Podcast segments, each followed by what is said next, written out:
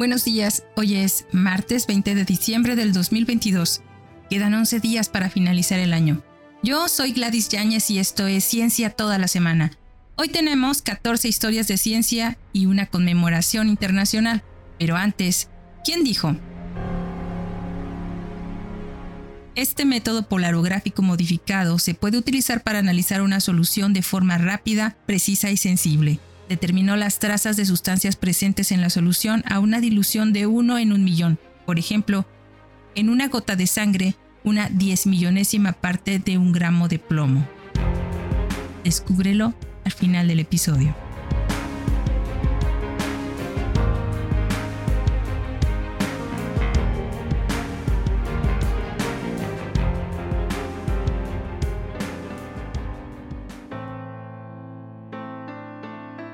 Celebramos el Día Internacional de la Solidaridad Humana. Este día se celebra el 20 de diciembre y es un día internacional anual de la Unidad de las Naciones Unidas y sus Estados miembros. Su objetivo principal es reconocer el valor universal de la solidaridad al concienciar a los Estados miembros sobre los objetivos e iniciativas globales para reducir la pobreza y formular y compartir estrategias de reducción de la pobreza de las naciones independientes de todo el mundo. Este día fue promovido por el Fondo Mundial de Solidaridad y el Programa de las Naciones Unidas para el Desarrollo, los cuales se enfocan en lograr metas establecidas para la erradicación de la pobreza en todo el mundo. Un individuo puede participar o celebrar este día, ya sea contribuyendo a la educación o ayudando a personas en estado de pobreza o discapacidad física o mentalmente. En cambio, también se alienta a los gobiernos a responder a la pobreza y otras barreras sociales a través de los Objetivos de Desarrollo Sostenible. Este Día Internacional se estableció bajo la Declaración del Milenio de la Organización de las Naciones Unidas, que determina los derechos civiles y políticos de los individuos en la era moderna mediante el establecimiento de relaciones exteriores entre los Estados miembros. Fue presentado por la Asamblea General durante la Conferencia Mundial del 2005 y formalmente establecida el 22 de diciembre de ese mismo año, mediante la resolución 60209, que reconoció la solidaridad como un valor fundamental y universal.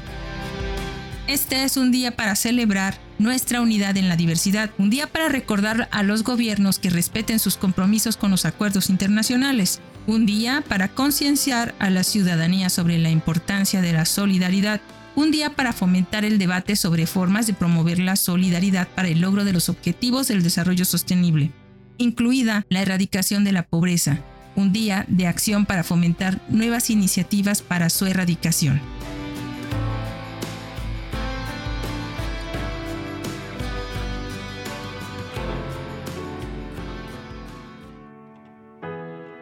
Historia de ciencia número 2. Ciencia, religión y poesía. Tommaso Seba nació el 20 de diciembre de 1648, matemático italiano, poeta y hermano del matemático Giovanni Seba. A los 15 años ingresó a la Compañía de Jesús.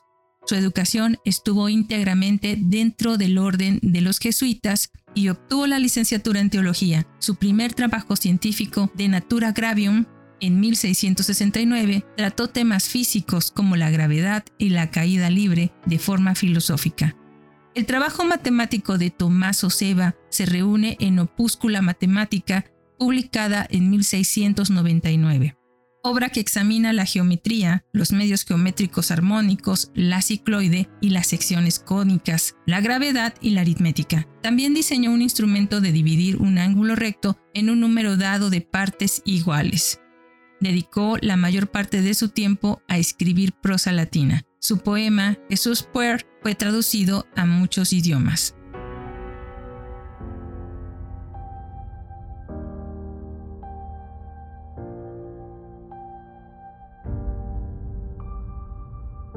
Historia de ciencia número 3. Laicidad. Bertanin Bauson nació un 20 de diciembre de 1841. Fundador y presidente de la Liga de los Derechos Humanos, obtuvo el Premio Nobel de la Paz en 1927. Era filósofo, educador y político francés. Fue inspector general de enseñanza pública y presidente de la Asociación Nacional de los Librepensadores, famoso en su lucha a favor de una enseñanza gratuita y laica a través de la Liga de la Enseñanza, creó el sustantivo laicidad.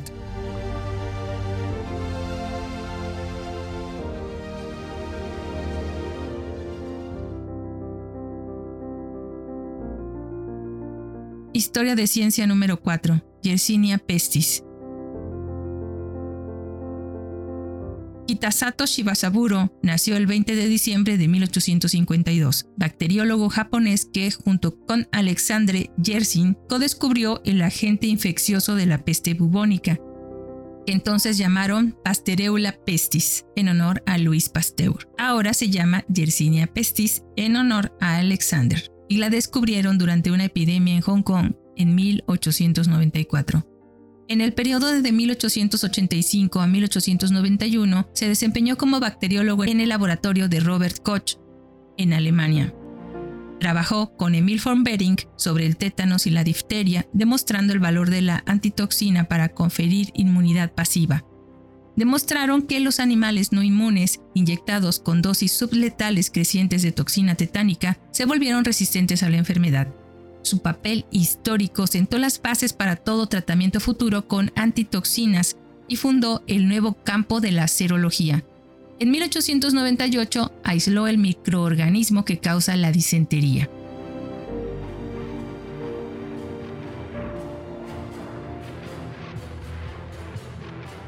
Historia de ciencia número 5. Estudios espectroscópicos de las manchas solares. Walter Adams nació el 20 de diciembre de 1876 astrónomo estadounidense mejor conocido por sus estudios espectroscópicos de las manchas solares, la rotación del Sol, las velocidades y las distancias de miles de estrellas y atmósferas planetarias. Descubrió junto con Arnold Kohlschutter que las intensidades relativas de las líneas espectrales estelares dependen de las luminosidades absolutas de las estrellas, lo que a su vez proporciona un método espectroscópico para determinar las distancias estelares. Mediante este método, midió distancias a de gigantes y de secuencia principal de estrellas. Adams identificó a Sirius B como la primera estrella enana blanca conocida y su medición de su corrimiento al rojo gravitacional confirmaba la evidencia de la teoría general de la relatividad. Fue director del Mount Wilson entre 1923 y hasta 1946.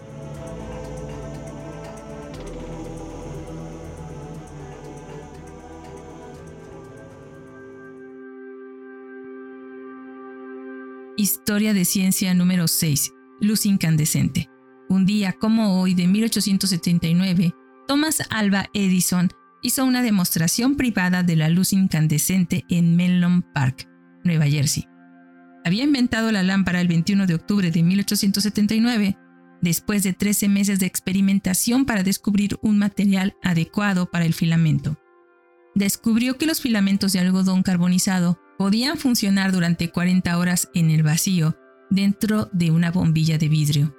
Cuando se realizó la primera demostración pública en Menlo Park el 31 de diciembre de 1879, la compañía de ferrocarriles de Pensilvania hizo circular trenes especiales allí para que el público pudiera ver la demostración.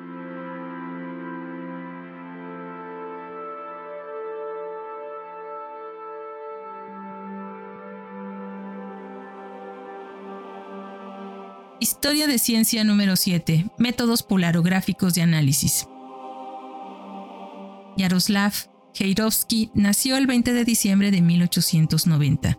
Químico checo que recibió el Premio Nobel de Química en 1959 por su descubrimiento y desarrollo de los métodos polarográficos de análisis en 1922, que es una de las técnicas analíticas más versátiles aplica el principio de que en la electrólisis los iones se descargan en un electrodo y si el electrodo es pequeño, la corriente puede estar limitada por la velocidad de movimiento de los iones hacia la superficie del electrodo. En polarografía, el cátodo es una pequeña gota de mercurio que se forma y cae constantemente para mantener limpia la superficie.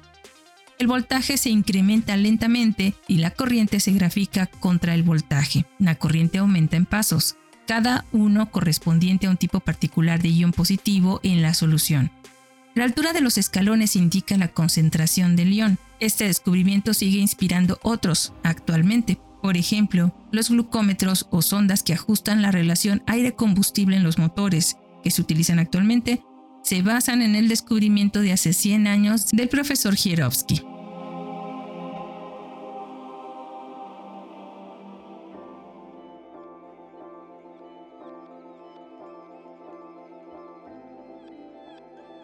Historia de ciencia número 8. Cometa Giacobini-Zinner.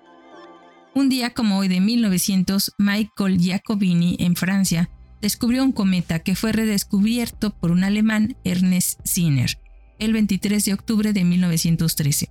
Y desde entonces recibió el nombre del cometa Giacobini-Zinner. Este cometa regresa a la vecindad de la Tierra cada seis años y dos tercios se convirtió en el primero en ser visitado por una nave espacial el 11 de septiembre de 1985. El International Cometary Explorer voló a través de su cola de gas 7.800 kilómetros aguas abajo del núcleo, a una velocidad de 21 kilómetros por segundo. Se estimó que el núcleo tenía 2.5 kilómetros de ancho en su diámetro más ancho, los instrumentos detectaron moléculas de monosulfuro de carbono e hidroxilo en el cometa. El cometa es el progenitor de la lluvia de meteoros Draconid, visible anualmente a principios de octubre, que produjo intensas exhibiciones de meteoritos en 1933 y 1946.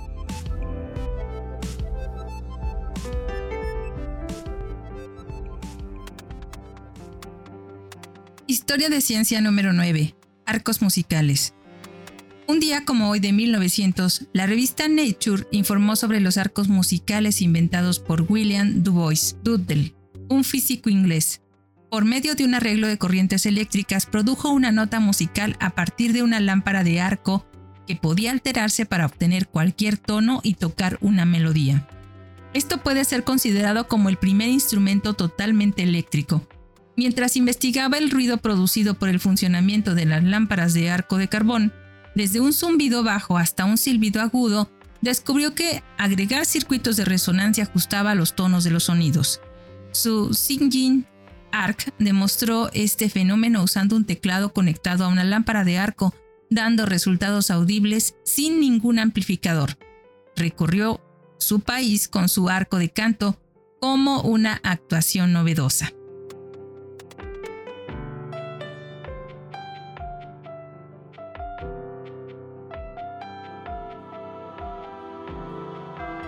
Historia de ciencia número 10. Generador Van de Graaff. Robert Jamison Van de Graaff nació el 20 de diciembre de 1901, físico estadounidense e inventor del generador que lleva su nombre. Un tipo de generador electrostático de alto voltaje que se puede utilizar como acelerador de partículas en la investigación atómica. Las diferencias de potencial conseguidas en los modernos generadores Van de Graaff pueden llegar hasta los 5 megavoltios, es un principio de los campos eléctricos que las cargas sobre una superficie pueden saltar en puntos donde la curvatura es grande, es decir, donde el radio es pequeño. Así, una cúpula de gran radio inhibirá la descarga eléctrica y la carga añadida puede alcanzar un alto voltaje. Este generador se ha utilizado en aplicaciones médicas como la producción de rayos X de alta energía e industriales para la esterilización de alimentos. En la década de 1950, Van de Graaff inventó el transformador de núcleo aislante capaz de producir una corriente continua de alto voltaje.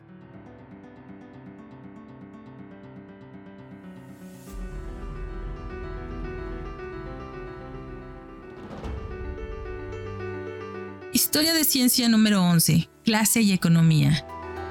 William Julius Wilson nació el 20 de diciembre de 1935 sociólogo afroamericano que es un destacado estudioso de la pobreza urbana.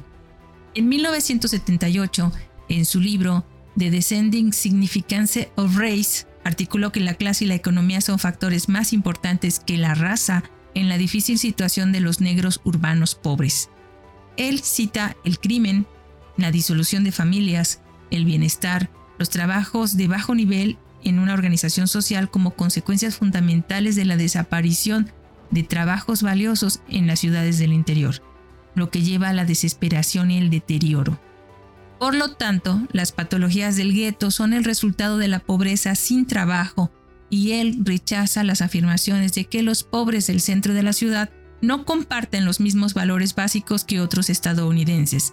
Él cree en soluciones agresivas como empleos gubernamentales, atención médica nacional, acción afirmativa renovada y consolidación suburbana urbana.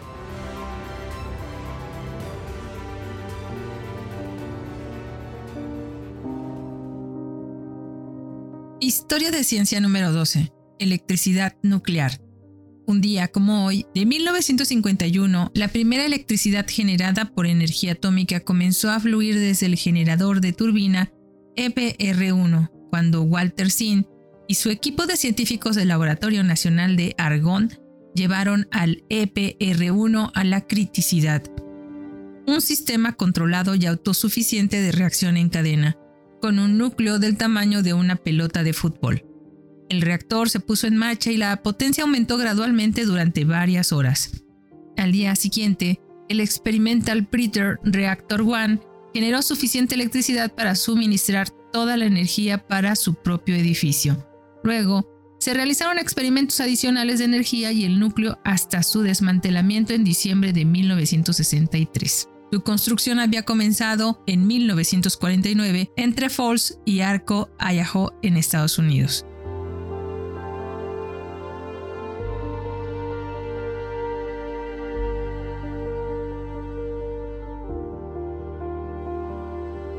Historia de ciencia número 13. Explosiones por pirotecnia.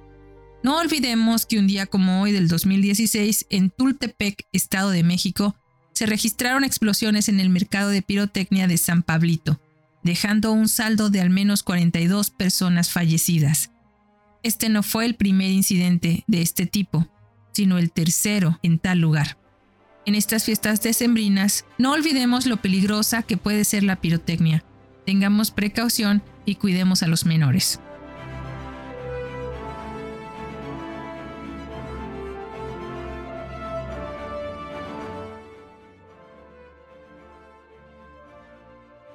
Historia de ciencia número 14. Magnetosfera. Un día como hoy, pero del 2021, se informó sobre la primera magnetosfera conocida alrededor de un exoplaneta que rodea al caliente Neptuno HAT P11b. La magnetosfera de un exoplaneta aún no se había detectado sin ambigüedades. Las investigaciones de la interacción estrella-planeta y la absorción de hidrógeno atómico neutral durante el tránsito para detectar campos magnéticos en Júpiter calientes no habían sido concluyentes y las interpretaciones de la absorción del tránsito no son las únicas. Las especies ionizadas que escapan de un exoplaneta magnetizado, particularmente de los casquetes polares, deberían poblar la magnetosfera, lo que permitiría la detección de diferentes regiones desde la plasmásfera hasta la cola magnética extendida, y la caracterización del campo magnético que las produce. En la revista Nature informaron sobre observaciones ultravioleta de HAT P11b, un exoplaneta de baja masa, que muestra una fuerte absorción de tránsito de fase extendida de hidrógeno neutro y carbón ionizado simple. En el artículo mostraron que la atmósfera debería tener menos de seis veces la metalicidad solar y el exoplaneta también debería tener una cola magnética extendida. La intensidad del campo magnético ecuatorial de HAT-P11b debe ser aproximadamente de 1 a 5 Gauss. Se usó un enfoque pancromático que usa especies ionizadas para derivar simultáneamente la metalicidad y la fuerza de campo magnético, y ahora se puede restringir los modelos anteriores y el dínamo de los exoplanetas con implicaciones para los escenarios de formación y evolución.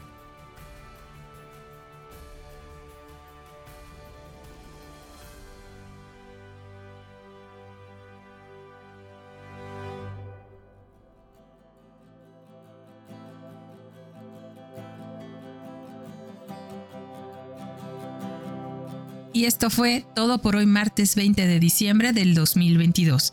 Nos quedan solo 11 días para finalizar el año.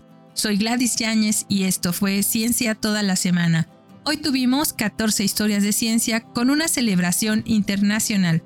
Pero antes de despedirnos, fue Yaroslav Kierovsky para la radio checa en 1924 quien dijo, Este método polarográfico modificado se puede utilizar para analizar una solución de forma rápida, precisa y sensible.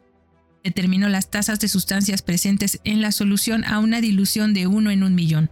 Por ejemplo, en una gota de sangre, una diez millonésima parte de un gramo de plomo. Muchas gracias por escucharnos. Recuerda que si quieres contactarnos, colaborar o requieres las fuentes de la información, por favor no dudes en escribirnos, nos encuentras como Cucharaditas de Ciencia en Instagram, Twitter, Facebook, TikTok y en cucharaditasdeciencia.com.mx o puedes escribirnos directamente a cucharaditasdeciencia.gmail.com. Escúchanos en Spotify, Anchor, Apple, Amazon Music y Google Podcast. Desde nuestra cabina de grabación en el corazón de Jalapa, Veracruz, México, te abrazamos con afecto. Disfruta el día.